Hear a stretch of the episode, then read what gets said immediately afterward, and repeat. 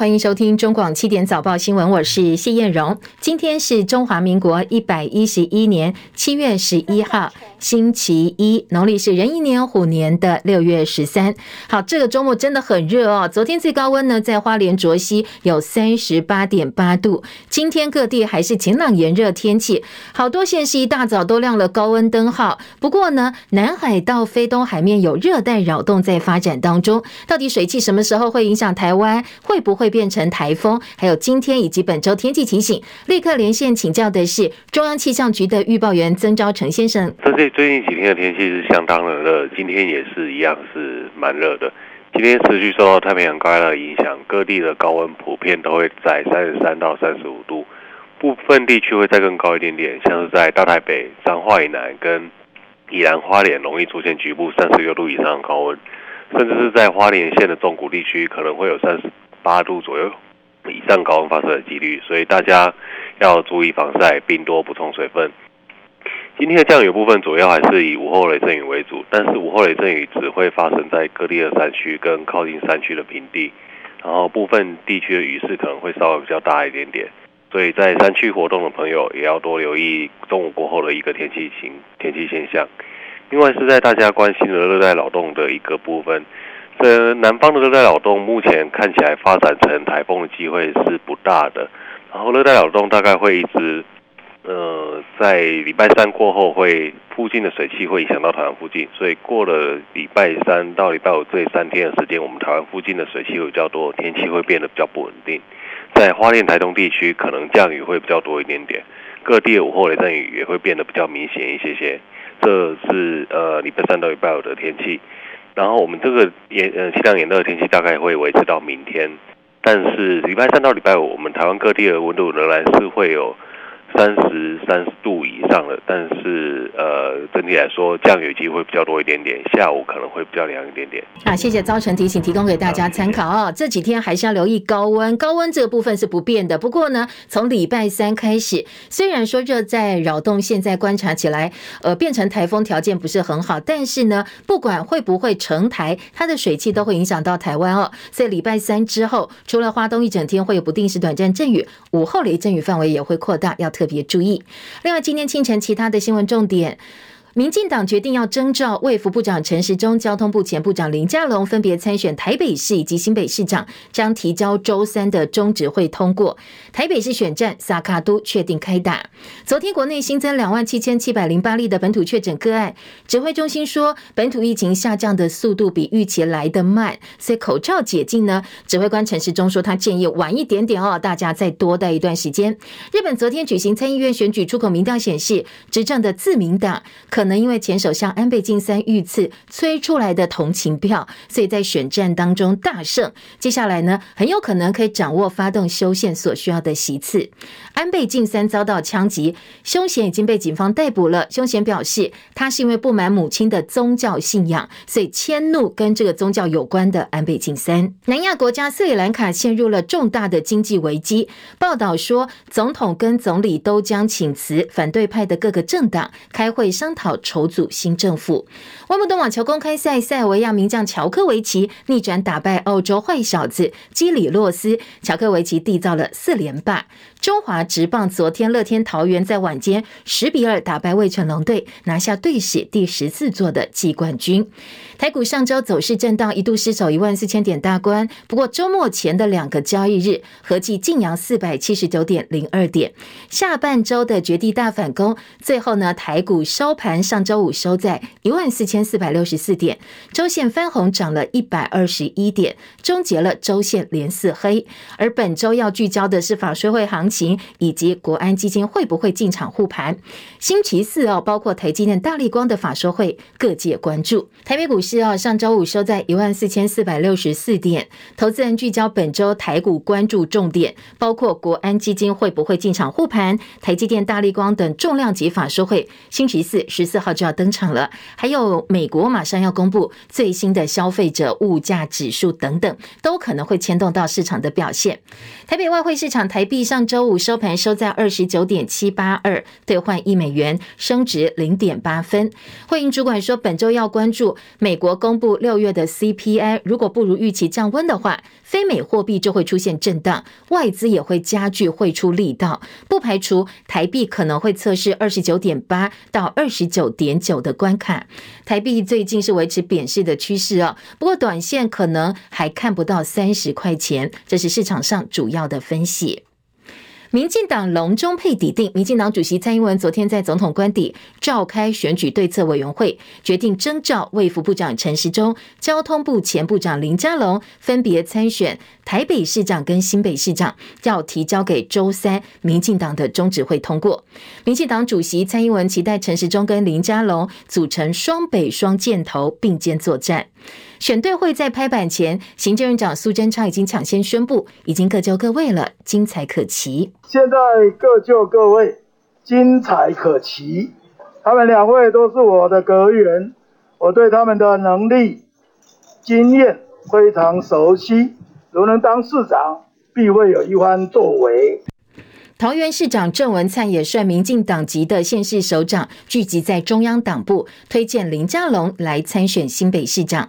台南市长黄伟哲、高雄市长陈其迈，还有嘉义县长翁章梁都亲自出席记者会。新竹市的前市长林智坚、基隆市长林佑昌、屏东县长潘孟安，则是拍影片相挺。郑文灿在现场先呛侯友谊，其实没有大家想象中这么强。我没有要害林佳龙啊，侯友谊也没有太强了。这个每个县市哦，都是最好的人选来竞争，这是民主的常态。那双北没有哪一个城市是委屈的。我想佳龙愿意承担新北市的责任，一定是让大家感动。不管首都圈，我都会扮演很好的辅选角色。黄伟哲则表示，民进党的龙中队讲的就是新北跟台北。呃，三国里面大家知道要请孔明出来，有一个非常著名的龙中队。那我想说，民进党的龙中队就是新北跟台北，策略上是一个最好的策略，但是在情谊上也是啊，嘉荣非常熟悉的地方。国民党主席朱立伦则说，林佳龙一直坚持要选台北市长，从来没有听说他要选新北。对于呢，他宣布要参选他自己不想选的新北市长，不知道目的是什么。这个疫情目前往生的人数已经超过六千多人，防疫指挥官竟然我听到的好像是要去参选。前台东市长一直坚持就要选台北市长，不愿意选择的新北市，他今天要来选，我不知道他的目的何在。林佳龙发声明说，他曾经公开表态不会投入新北市长选举，而是积极准备台北市长选举。对这样一个转折，有人热切支持，也有人困惑不解。林佳龙说，他的一生都在磨剑，他的价值、理想、执着，甚至顽固，战场在哪里，他就在哪里。而民进党拍板征召陈时中选台北市之后呢，陈时中也发了声明，表示责任来我就扛，防疫是这样，选举也是这样。他还指质疑台北市的发展已经停滞太久了。好，陈时中这声明等于是直接宣布参选了。他的扛责说跟停滞说，分别引来国民党跟民众党的批评。国民党台北市长参选人蒋万安办公室表示，今年的防疫政策一团乱。彭博公布今年六月全球防疫韧性排名，台湾在五十三个国家当中排在五十二名，我们只有赢一个国家俄罗斯。他说这样的防疫成绩，陈时中到底在扛什么？怎么扛呢？国民党台北市长参选人蒋万安则痛批司马昭之心路人皆知，还呛台北市不是民进党派系分配的筹码。司马昭之心路人皆知，民进党这段期间，全党等艺人内部派系的角力都在等蔡总统的钦点。台北市绝对不是政党内部派系分配的筹码。陈时中则反呛哦，蒋万安说话不恰当，这样的形容不恰当。他讲的是司马昭之心，路人皆知这个部分。台北市长柯文哲则怀疑绿营真的要提陈时中出来选吗？要宣布陈时中选之前，请先宣布谁要来处理疫情指挥官呢？然后到底有哪些要移交的哦？还要跟地方政府的配合事项，这个我比较关心的。你不要看疫情现在趋缓了，每天才死一百人，好，这第一点。第二点，第二点是，民进党真的要提陈时中吗？好，他质疑说，民进党真的要提陈时中吗？为什么呢？因为馆长陈之汉昨天也开骂了。陈之汉六月底才骂陈时中出来选的话，他要吐口水。他昨天晚间在直播上强调，他觉得陈时中的防疫做得很烂。现在出来选举，很直观的就是陈时中影响到大家的经济了。希望大家不要忘记。好，更跟大家密切相关的是，如果陈时中真的去选的话哦，他已经获得征召了，部长跟指挥官的接任人选。昨天民进党只字未提，陈时中也没有讲。协助陈时中发出声明的淡江大学中国大陆研究所教授洪耀南表示，陈时中的竞选团队还没有成立，接任人选应该会在七月十三号星期三，民进党中执会通过提名之后，由陈时中自己亲自说明。卫福部长的继任人选外传，以现任次长薛瑞元的呼声最高。不过薛瑞元说，他没有接到这个消息，现在就是做好自己分内的工作。而专家咨询小组召集人张尚淳老师多次被传出可能会接指挥官的工作，昨天也被问到他要不要接任。他接受媒体电访时候呢，他是表示他不清楚这件事情。另外，高雄市长陈其迈昨天下午到三民区的玉皇宫天公庙参香，深蓝背景的主委许文良热情迎接，很豪气的说，这一次他会号召天公阿党大力来支持陈其迈。好，这番话呢，也让陈其迈团队士气大振，外界解读啊，他是拔庄蓝营的庄脚成功。许文良过去立场是深蓝的，在过去韩国瑜主政时期，他是非常非常指标的支持者，挺蓝。不遗余力哦，所以蓝营议员不讳言说，现在出现这个场面对蓝营来讲是一个重大警讯。除了许文良主委是指标，当天很多国民党籍里长也出现在相同的场合。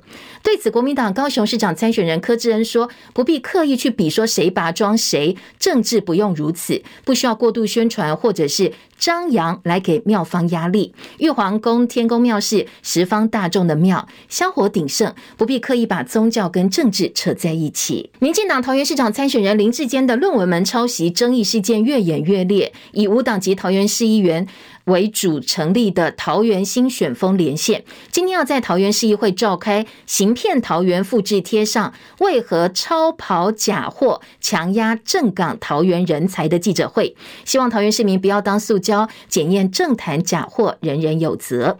另外，新竹市长选举部分，现在蓝绿参选人都已经出来了。国民党林根仁连续两天成立妇女后援会，强化基层的组织战；而民进党提名的沈慧虹呢，这两天积极走访地方来做请益的工作。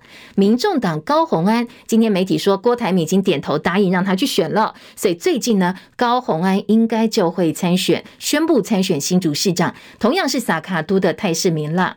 苗栗在蓝营部分则是有点乱，因为国民党提名谢福洪之后，国民党苗栗县党部主委议长钟东锦坚持参选到底，而涉及搜购案一审被依贪污罪判刑七年八个月的立委陈超明，现在也说他要出来选，所以看起来呢，国民党在苗栗内讧的局面，短期之内呢是难解的。疫情消息，昨天国内新增两万七千七百零八例的本土确诊个案，一百三十六例的境外移入个案。另外，确诊个案当中新增了七十一例死亡的个案。指挥中心发言人庄人祥说，上周日确诊大概三万两千例，本周日两万七千例，下降大概一成五，比预期的速度还要慢。指挥官陈时中表示，现在速度会平顺的往下走，不要引发太严重的就医问题，对整体社区防疫数来讲。是比较好的一个趋势，跌破万例会比较快。不过口罩禁令呢，他建议稍微慢一点，有个保护还是比较好的。昨天新增七十一例死亡个案，庄人祥表示，九成九罹患癌症等重大疾病。最年轻死亡个案是二十多岁男性，有酗酒习惯，B 型肝炎，只打过一剂的疫苗。另外一例呢，三十多岁女性，曾经打过三剂的疫苗，她是癌症末期的病患，癌细胞已经转移了。台大医院七月八号公布两例染疫儿童脑中风的个案，其中有一个八岁男童列为重症，十二岁男童中症。八岁的重症男童本来身体健康，没有慢性病，没有打过疫苗。六月一号早上发烧、四肢酸痛、出现抽搐、嘴唇发紫，赶快送到急诊。六月十五号已经出院了，现在恢复的情况良好。而香港当局昨天通报新增两百九呃两千九百九十二例的新冠确诊，连续几天确诊数都逼近三千例，另外还有两例死亡。香港新任的医务卫生局长卢宠茂表示，正在研究手机程式安心出行的实名登记，限制没有做健康高风险市民呢来进入部分场所。接着还要模仿中国大陆实施红黄绿健康码，限制高风险而没有接受强制检测的人来出入这些场所。而上海当局则证实，上海出现第一个 BA. 点五本土感染病例，显示 BA. 点五分支已经入侵上海了，多区会紧急实施三日两检的政策。大陆爆发近年来最大规模的示威，河南储户健康码变红事件，河南有四家村镇银行上个月大概四十万户的存户被骗将近人民币四百亿元，买完全没有办法把钱领出来，无法取钱。河南当局利用防疫手段限制这些存户的行动，郑州卫健局还被指控说，疑似把这些打算要去要钱提款的储户健康码变成红码，所以他们完全不能够移动了，限制人身自由。昨天大概三千多个来自各地的银行存户到郑州维权，结果在现场哦，大批的警力跟民众爆发了流血冲突。在河南有很多的存户，他们的人民币存的钱呢，完全没有办法拿出来，而且当地的政府竟然还用防疫手段，用健康码变成红码的方式。来限制这些人民去维权要回自己的钱，所以昨天大概三千多名来自各地的银行存户，很多人手上拿着抵制河南警察暴力对待储户的标语，要求银行还钱。但是呢，因为现场有很多的公安警察维安，所以爆发了流血冲突。好，这样一起重大的示威活动，昨天在微博上哦，相关的话题是被删掉的。河南银保监局、河南省地方金融监管局相关的负责人昨天晚间回应说，为了维护广大群众的合法权益，有关部门正在加快核实四家村镇银行客户的资金信息。接下来呢，会制定比较具体的处置方案之后，对外做出宣布。日本昨天举行参议院选举投开票，投票呢是在当地时间晚间八点钟，台湾时间大概七点哦截止。出口民调跟初步开票结果显示，执政的自民党。可能因为前首相安倍晋三遇刺催出了大量的同情票，所以大胜。支持修宪的自民党等四个政党发动修宪所需要的参议院三分之二席次，应该过关是没有问题的。美联社说，多家出口民调显示，自民党有机会在参院单独过半，这将大大增强了首相岸田文雄的政权基础。虽然说岸田对修宪提高自卫队实力的态度比较审慎，但是日本媒体分析说，这一场胜利将为自民党兑现增加防御的防卫的预算这样一个选举承诺，可以来做铺路，因为呢，掌握了单独过半席次的优势。日本前首相安倍晋三生前在奈良辅选的党内参议员佐藤启成功连任。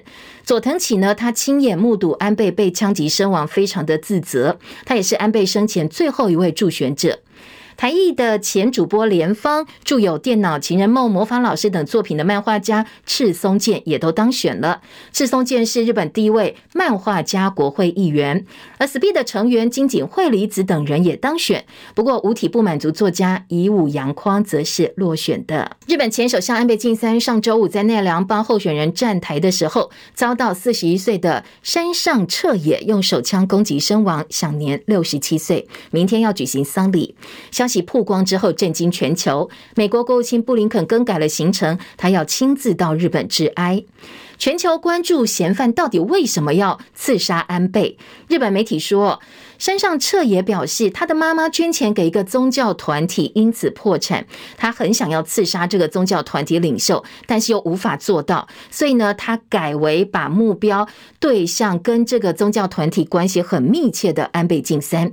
这个宗教团体呢，有媒体说是源自南韩的统一教。好，统一教大家如果有印象的话哦，这个教派最引发争议的就是集体婚配，由呃他们的领导亲自为信众配对。很多被配对的人都是互相不认识，甚至来自不同的国家。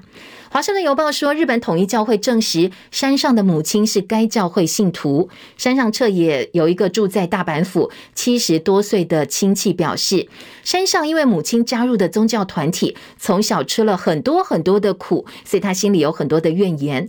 但是呢，这个宗教的发源韩国的统一教则喊冤。南韩媒体 News One 说。南韩的统一教高层表示，他们已经做过内部调查了。山上彻也的妈妈并不是统一教的成员，还说很遗憾，日本媒体在没有经过日本官方的公告的情况之下，没有做事实查核，就针对统一教进行了相关的报道。华友表示，安倍跟美国前总统川普等政治领袖一样，都会接受报酬，拿钱之后，在统一教的相关活动上发表演说。安倍最近一次参加统一教的活动是在去年九月，他传送影片祝贺一个跟统一教有关团体的集会，这是他最后一次跟统一教有关的公开活动。好，再来关心的是南亚国家斯里兰卡陷入了重大经济危机。报道说呢，总统、总理都已经请辞了，反对党的各个政党接下来要开会讨论筹组新政府。戚海伦的报道。成千上万斯里兰卡民众周日愤怒地冲进了斯里兰卡总统府抗议经济危机。这座建筑建于殖民时代，两百多年来一直是国家机构所在。许多人跳进了总统府水池，还有人排队等着坐上总统拉贾帕克萨的座椅。有特地前来的僧侣表示，领导人住在这样奢侈的环境，想象不出百姓如何勉强度日。七十三岁的拉贾帕克萨已经在军队保护之下从总统府后门逃走。根据报道，他藏身在斯里兰卡外海的海军军舰上。国会议长表示，总统将在十三号辞职，而总理威克瑞米辛赫也表示，一旦新政府成立，他就会辞去总理职。抗议民众在街头高歌，庆祝领导人终于将要下台。报道指出，反对派各政党开会商讨筹组新政府。不过，拥有两千两百万人口的斯里兰卡正陷入可怕的人道主义危机，经历恶性通膨，粮食和燃料等基本物资都严重短缺，数百万人难以购买食品、药品和燃料。记者戚海伦报道。好，目前掌握消息，当地台商跟台侨并没有受到攻击。当地台商对国内媒体表示，安全上暂时是没有问题的，但是日子真的过得很辛苦。而美国国务卿布林肯表示，美国总统拜登跟大陆国家主席习近平未来几周将会有机会对话。对于最近斯里兰卡粮食燃料严重短缺，抗议民众闯进总统府，总理、总统都请辞了。布林肯说，俄罗斯限制乌克兰的谷物出口，可能是导致斯里兰卡动荡的主要原因。而大陆外交部长王毅昨天跟美国国务卿布林肯在二十国集团 G20 的外长会议的时候做了会谈。大陆学者分析，跟先前几次外长会谈相比，这一次中方对美方的警告更细致，也是用语最严厉的一次。大陆外交部发表声明表示，美国对华政策当中的部分自相矛盾跟言行不一，反映出美国的严重偏差。很多人因此认为，美国患上了越来越严重的中国恐惧症。如果任由这种威胁膨胀继续发展下去，美国对华政策将会是一条走不出去的死胡同。而大陆社科院美国问题专家吕翔分析，死胡同等一系列的表述，代表双方已经走到接近要摊牌的地步了。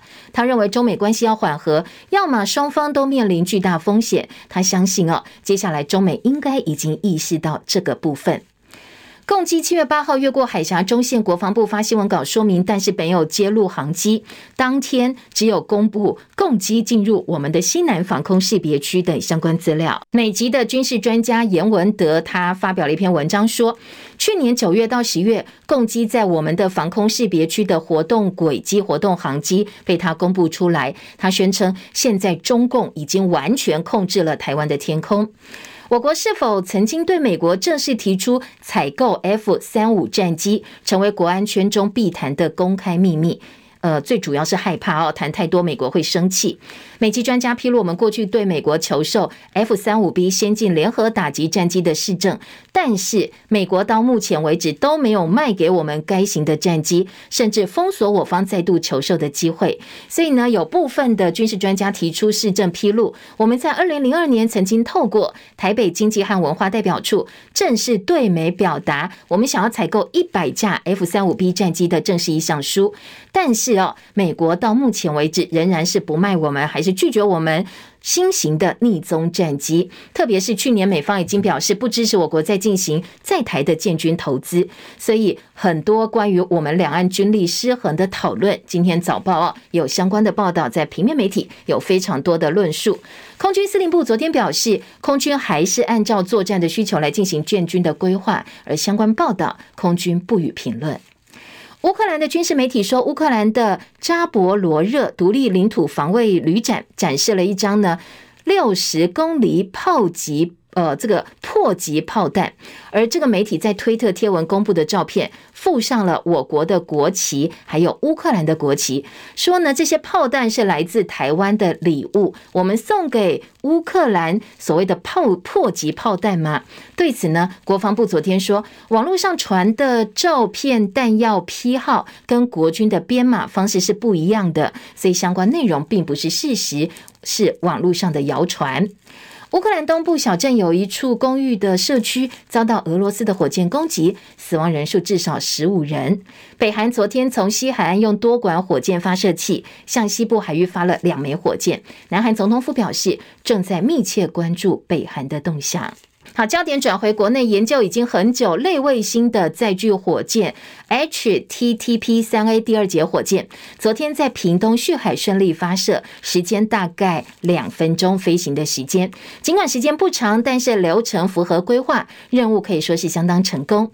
所以昨天屏东县县长潘孟安在脸书公开了升空的影片，所以现场好多人欢声鼓掌哦，相当感动。因为我们自己呢研究很久的类卫星载具火箭，昨天在屏东。顺利的发射升空，而最近股市动荡，那新制劳退基金到目前为止要到五月底，收益数是负的。一千五百零六亿，收益率是负的百分之四点六一。以目前全国大概一千两百二十五万劳工有效的账户来算，平均每个劳工惨赔大概一万两千块。因为先前六月份台股大跌，所以累计到六月底，可能到时候结算每位劳工的这个劳退基金哦，可能还会赔得更多。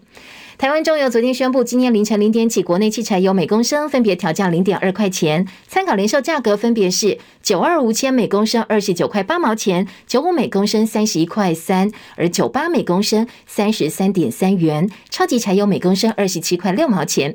本周因为双重平稳机制启动的关系，所以汽柴油还是中油吸收了部分的涨幅，分别吸收五点二块跟六点六块钱。昨天晚间，中华职棒乐天桃园把握了主场优势，在桃园球场十比二打败味全龙队，拿下队史的第十四座的季冠军。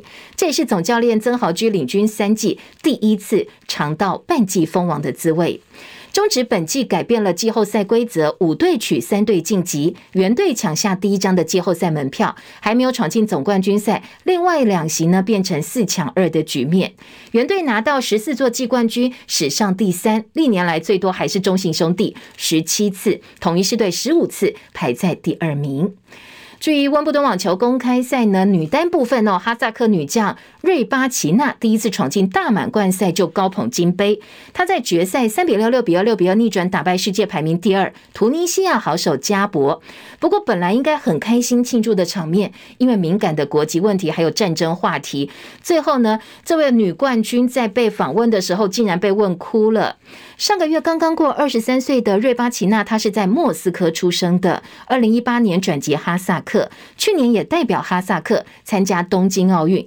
但是因为现在俄罗斯入侵乌克兰，今年温布敦禁止俄罗斯跟白俄罗斯的选手参赛之后，这位在莫斯科出生的选手身份，还有他的出生地格外的敏感。另外，在男单决赛，礼拜天下午进行，三十五岁的乔科维奇只花了三个小时，四比六、六比三、六比四、七比六逆转打败了第一次打进大满贯决赛的澳洲坏小子，话题人物克瑞吉欧斯。乔科维奇拿到个人第二十一座大满贯，比费德勒多了一座，比纳达尔少一座。陈凯的报道。克瑞吉欧斯首盘自己的五个发球局，一共只丢掉五分，又在第五局破发，以六比四拿下。乔科维奇则在第二盘才首次拿到破发点也破发，然后又救了四个被破发点，以六比三追平盘数，剩下两盘科瑞吉欧斯再也没有破发的机会。科瑞吉欧斯全场发出了三十记 ace 球，乔科维奇回敬十五个，发球后前三拍定胜负的节奏让四盘比赛只打了刚好三个小时。但科瑞吉欧斯之前大满贯最多八强的经验不足问题在比赛后半段逐渐浮现，即使第四盘他保住所有的发球局打到抢七，但包括双发失误跟抽球出界，连丢三个发球分，最后以三比七输掉抢七局跟比赛。虽然今年温布顿没有积分，无助于乔科维奇抢回球王，但完成温布顿四连霸，累计七冠，也追上他的偶像山普拉斯。乔科维奇再度拔起球场上的青草放进嘴巴，并且做出八强打出制胜球后顺势的飞行动作，然后从凯特王妃手上拿到奖杯。至于科瑞吉欧斯，虽然从第二盘开始就不断摇头，又跟家属席持续碎碎念不满意自己的表现，不过他全场维持基本的风度。输掉冠军以后的下一秒，马上露出笑容，拥抱乔科维奇。中广记者陈凯报道。中广早报新闻。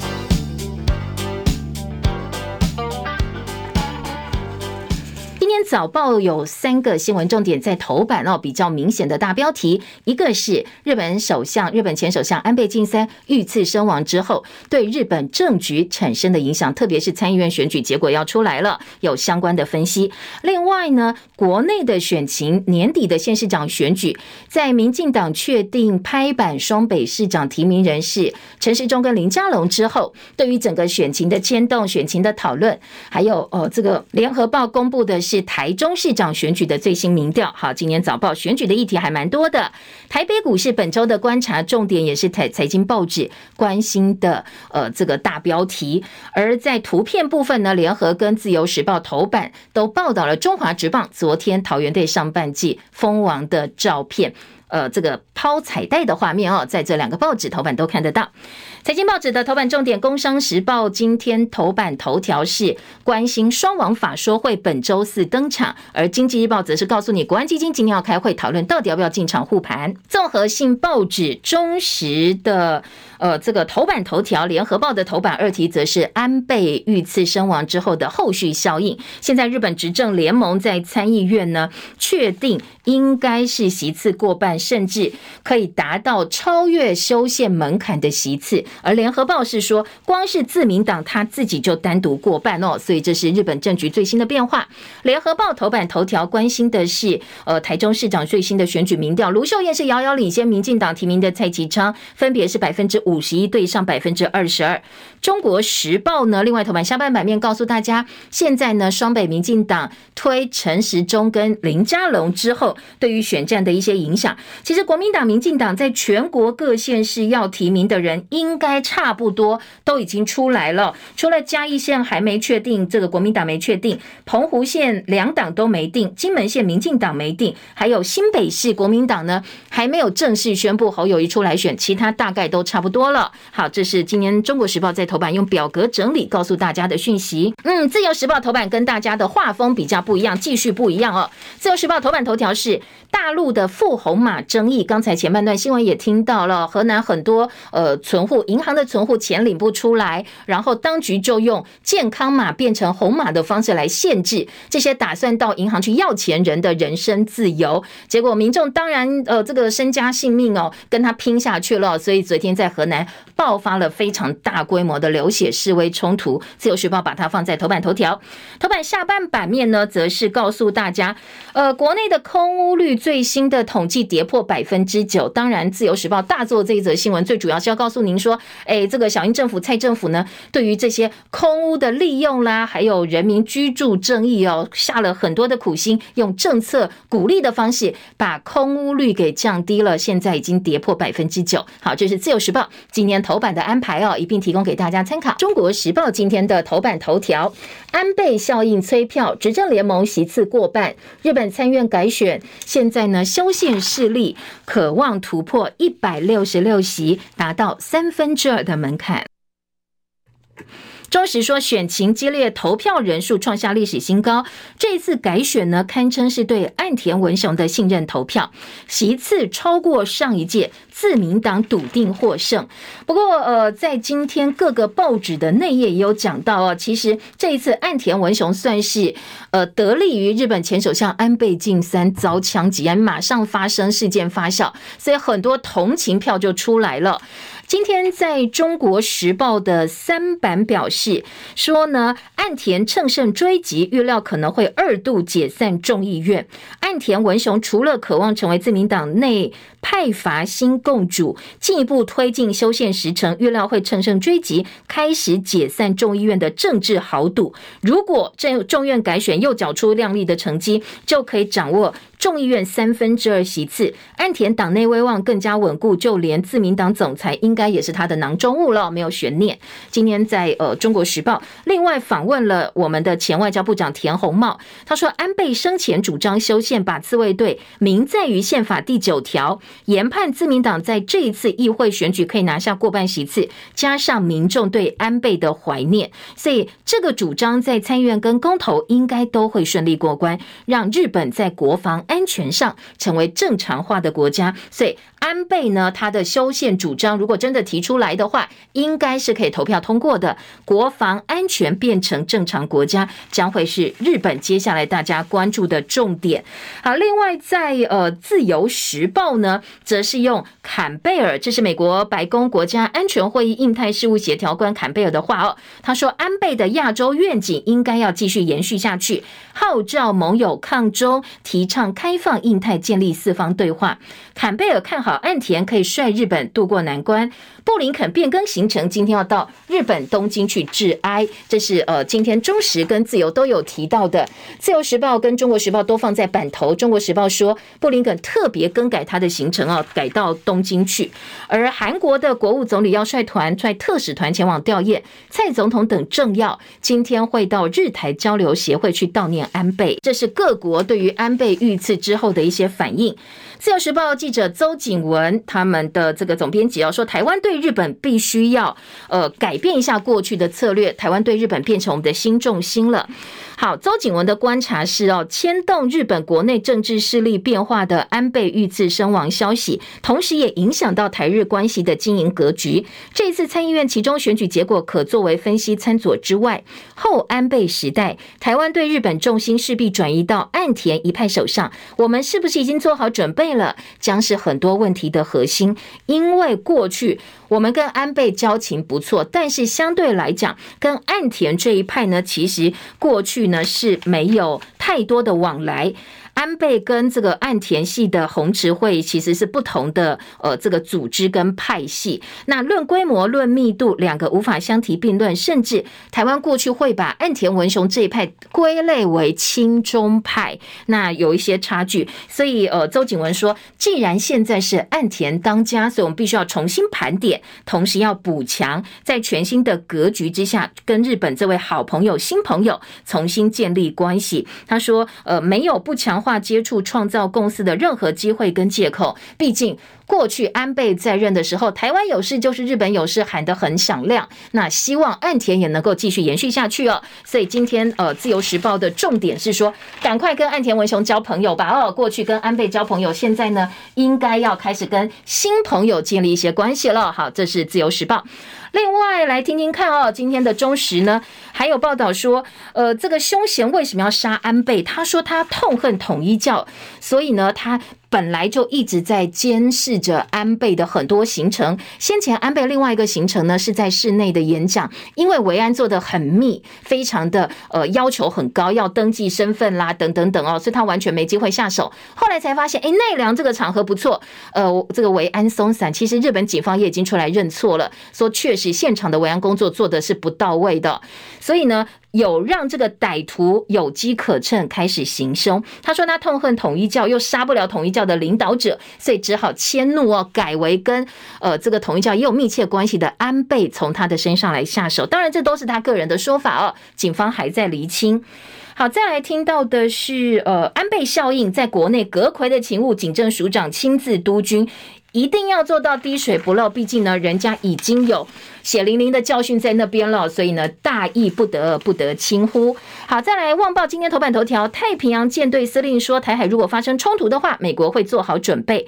这是帕罗上将，帕帕罗上将，美军太平洋舰队的正司令，他表示，大陆现在日渐增长的海军战力让人担心。虽然正在举行的环太平洋军事演习不针对包括中国在内任何国家，但是呢，呃，没有邀请台湾，确实是政治考量、政治的因素。布林肯跟泰国签伙伴协定，防范中国大陆。那就呃，美国来讲，如果台海真的发生冲突的话，美国一定会做好准备。而拜登政府跟东南亚地区的合作关系，现在也在密切进行当中。美国国务卿布林肯在曼谷呢会见泰国高级官员跟来自缅甸的民主运动人士。那双方呢也有一些伙伴协议，要共同对抗中国大陆哦。好，这是《旺报》今天的头版。内页新闻：拜登要访问沙乌地阿拉伯，投书华油自辩，他关注人权，强调要强化战略伙伴关系。但是专家说，你希望沙乌地阿拉伯增产石油救美国的高油价，恐怕成效有限，很难去呃撼动全球经济的高油价现在的一个状况。好，这是《旺报》今天的二版。好，呃，《联合报》内页新闻关注的重点也是首长维安说会料敌从宽。接下来，如果选举到了，大家在造势场合很多都是政府的首长嘛？哦，我们接下来呢，针对首长的维安工作，可能会建立所谓的安全走廊跟护城河，要把他们给围起来哦，来好好保护这些首长。这是联合报今天的报道。再来听到的是选战议题，联合报的头版有一个最新的民调，好，我们来听听看哈。联合报今天的民调消息呢，说呢，在台中市长的选举部分，卢秀燕百分之五十一领先蔡其昌的百分之二十二。卢秀燕在男女选民当中都拿到超过五成的支持，所以呢是普遍的都支持他，代表他的市政应该是真的做得还不错。绿营面对苦战，蓝绿对决没有撒卡都，只有一对一的情况之下，卢秀燕百分之五十一领先蔡其昌的百分之二十二。绿营支持者挺蔡其昌的不到六成，另外呢，六成一认为，呃，台中的选民选举效能感不高，认为年底选战结果不会影响到他们的生活，选谁都一样。五成六看好卢秀燕会连任，这是联合报今年公布最新的民调，没有什么差距哦，所以呢，感觉好像嗯张力不是很够。另外，在中国时报呢，则是民进党拍板城市中选北市，林佳龙战新北，以及呢，现在全国各县市民进党、国民党还有民众党的提名。状况，中时在头版做了一个表格整理报道。内页新闻呢，联合报说陈时中批台北市停滞，塞卡都萨卡都正式开打。那蒋万安说：“你这样的防疫成绩，你还说有责任你扛，你到底要扛什么？怎么扛呢？”柯阵营批评陈时中是逃兵。林佳龙转战新北，谁坐这山望那山？侯龙阵营互呛，就是侯友宜现在对上林佳龙，双方阵营也各自哦对外呢是有一些表态的。双北绿营就位，蓝营备战，谁来操盘？好，陈时中是由英系主导，林佳龙则希望苏系拉台。今天联合报说，林佳龙会点头参选新北市长，他本来一直志在台北市，迟迟不肯点头新北市，到底什么样的关键让他点头呢？联合报今天说，是因为桃园市长郑文灿跟蔡英文总统去说服他的，那说服的时候也承诺两件事，一个是会好好处理林佳龙的出场，让他的转身。不要这么突兀，毕竟之前口口声声说不去选新北市。另外一个答应的事就是跟苏系好好沟通，叫苏贞昌哦，在新北呃有相当影响力的苏系能够支持他。好，这是两个条件。联合报的报道。另外，在国民党部分呢，蒋万安将由林奕华操盘，侯友谊则找市府班底班底来帮忙。黄珊珊说，呃，他的这个操盘手呢是跨党派，他要打一场非传统政治的打法。好，这是联合报今天的。三版报道一样是选战焦点呢。今天在自由时报也报道了，自由时报三版也是整个版面一样大标题给陈时中说责任来了我就扛起来。下半版面还有侯友谊说欢迎任何人真心来爱新北市。好，这很多人说。这个讲话很有艺术哦，真心来爱新北市，有点暗搓搓搓。这个林佳龙一开始不想选新北，不是真心对待新北市的。好，另外郑文灿陪走公庙，林志坚说无缝接轨桃园市政。林志坚的桃园呃，这个参选桃园市长，现在论文风波还没有过去哦，所以国民党继续紧咬他的论文风波。不过呢，呃，在林志坚部分打算要冷处理，希望让这个话题赶快淡过去。中国时报今天的二版另外一个重点呢，则是说。呃，这个龙不甘愿，中不干脆，等于是二军，民进党派二军来打双北的选战，而高雄部分蓝营则是要小心被拔庄了。铁庄玉皇宫主委力挺陈其迈连任，号召好几十名在野里长一起支持。柯志恩拜会王金平，确定竞选团队，否认被拔庄。好，蓝英自己呃主帅柯志恩说，我没有被拔庄，大家不要过度化。但是很多蓝营在地人都很担心，因为他们非常清楚哦。这一位被拔庄的玉皇宫主委许文良，过去是铁杆深蓝呢，他怎么可能公开喊说挺陈其迈？代表蓝营在高雄基层崩盘的警示灯已经亮起。过去他挺这个韩国瑜，呃，挺许昆源是蓝到顶天了，所以这一次他转向意义重大。今天在中国时报说，蓝营崩盘警讯，朱立伦你怎么可以假装看不到呢？可能要特别特别注意哦，已经亮红灯了。好，这。是今天《中国时报》的报道，而《中国时报》另外还有说，呃，这科管局没有提告蓝营立委之一林志坚的论文抄袭风波以拖待变，四十五万公帑研究报告变成林志坚论文著作权告诉有六个月的时限，呃，这个时限，这个时间到你就不能再告了。李桂敏。敦促他提告才能够水落石出，还是你想拖过这个时间之后大事化小，小事化无就没事了呢？另外，台北新闻王宏威在先说，呃，这个抄包间的英语教室讲什么？说林志坚呐，抄论文抄到连英文的错字也都一字不漏。另外，苏焕智表示林志坚侵害了著作人格权，而在。呃，这个中华大学的论文部分以及台大国发所的论文部分呢，昨天有教授感叹说，陈明聪真是超人中的超人，担任阁魁还能够指导十个硕士生，指导大家写论文，这有点呼应。呃，台北市长柯文哲第一时间说，政治人物这么忙，你还要喝酒，还要去呃社交，怎么可能还有时间写论文？而相同的，你是一个阁员，这么忙，怎么还有时间指导这么多人的硕士生论文呢？大家都觉得有点不可。思议！联合报今天的四版说，呃，文件曝光，我们求购美国 F 三五遭拒。我们二零零二年就提意向书，想要买一百架，但是美国人不理我们。两岸军力失衡，美国应该要正视我们的需求，因为很多专家说，大陆已经完全控制台湾的天空了。好，再来听到的是自由时报今天头版头条。说中国多家银行冻结存户的存款，河南抗疫取款难，爆发警民的流血冲突，三千多人聚集高呼还我存款。不相信的话，有照片哈，今天是有现场照片，自由时报放在头版。下半版面，住宅使用提高，空屋率首度跌破百分之九，去年下半年只有百分之八点六六，十三年来新低。政府积极推动包租代管，减少闲置的空屋。国中以上学校、警局都要设救命神器 A E。D 应该设点再扩大，一分钟之内电击的话，急救成功率可以达到九成。好，经济日报头版头条，国安基金今天要延商护盘了，聚焦美国通膨还有经济衰退，台积会的台积电的法说会等等指标。那接下来呢，预测可以投注到市场可以动用的资金大概是五千亿元。当然，呃，台股今天会不会在美国科技股上涨的情况之下，仍然？呃，呃，这个经济用的理呃字眼是非理性下跌了啊，这是国安基金考量的一个重点。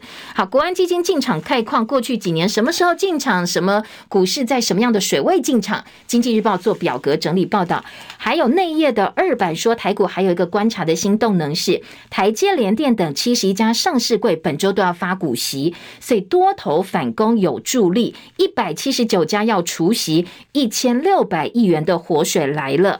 不过。过当冲的比例太高了，这个可能投资朋友也要注意哦，占比冲高。经济日报今天内页的二版，工商时报头版头条说，台积大立光十四号同步法说会，双王法说会，台股望春风。那国安基金今天开例会，紧盯两个数字，一个是美国公布的最新物价指数就业市场报告，可能会牵动联准会的政策，这是国安基金非常关切的两个数字重点。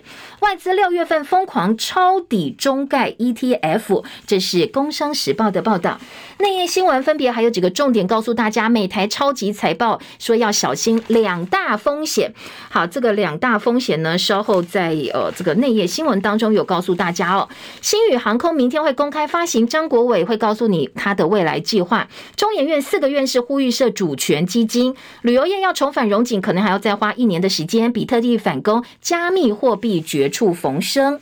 以及日本参议院选举，自民党催了悲情票，拿下过半席次。这是《工商时报》今天几个重点。《经济日报》头版二题：苹果新的 NB 热卖带旺台湾的供应链，新增五叶色最抢手，下订到出货要等一个月的时间。哪些台湾供应链会受到好处呢？包括台积、广达、红海，还有在今天的《经济日报》说，房地合一二点零重税案件增加，第一季有将近三成适用百分之四十五的最高税负。占比首度超过免税的案子。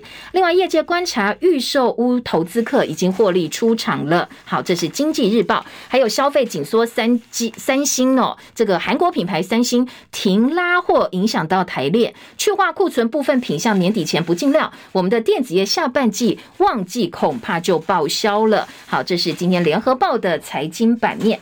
再来听到的是今天在联合报的二版告诉你数位中介法，好，这个联合报其实一直蛮关心这个议题的，我们也一并提醒大家，可能要开始来注意。说呢，在 NCC 部分呢，他们拟定了数位中介服务法草案，长达四十一页总说明，说要保障这个数位的基本人权，建立可以信赖的数位环境。他讲了好多好多网络乱象，但是这个规范会不会太过了，反而变成呃这个自己网军操作的一个机会？这是联合报比较担心的。所以联合报今天呢整理了整个版面，告诉大家管制乱象，就怕最后变成政治打击的工具。好，这个法案会不会限制言论自由？因为欧美都没有用行政部门作为讯息判断是否正确的主呃这个指标，为什么我们台湾要交给行政部门来判断？特别民进党曾经撤掉中。中天新闻台的照，所以这个时候呢，你要说你有多公正，恐怕很多人是不以为然的。再来呢，你用二十五亿元的经费，是不是符合比率原则？你政府机关有没有叠床架屋？还有媒体呢，是重要的第四权哦。你说呢？呃，这个法案说超过两百三十万使用者就必须要纳管。中天电视台现在在网络上订阅人次是两百八十一万，所以又变成草案纳管对象，又要归 NCC 管了吗？你真的能够防止这个霸凌吗？哦，这是联合报今年。在内页二版整个版面来质疑，现在数位中介法会不会最后把网络通通纳管了，又变成一个超强的一个呃政府网军哦？这是呃联合报比较担忧的。好，再来听到的是呃内页新闻。我们昨天在屏东有火箭发射升空，科技部长吴宗正说要投入太空产业，最佳时机就是现在了。那个新闻的这个呃社会新闻有南警报偷查职棒啦啦队的个资，偷窥了二十五个女孩的个资哦，所长一起挨罚，因为他说这个呃中华职棒啦啦队球员身材都很好啊，又很漂亮哦，所以呢呃他想要了解一下，就竟然利用。呃，自己的职权上网去把他们的个人资料 通通找出来了，当然是不可以的。大考的分科测验今天登场，二点九万人上场。那大考中心启动应变哦，是所有的确诊考生呢都可以在隔离考场应试。好，谢谢大家，祝福考生能够心想事成。记得帮叶蓉按赞分享哦，我们明天见，拜拜。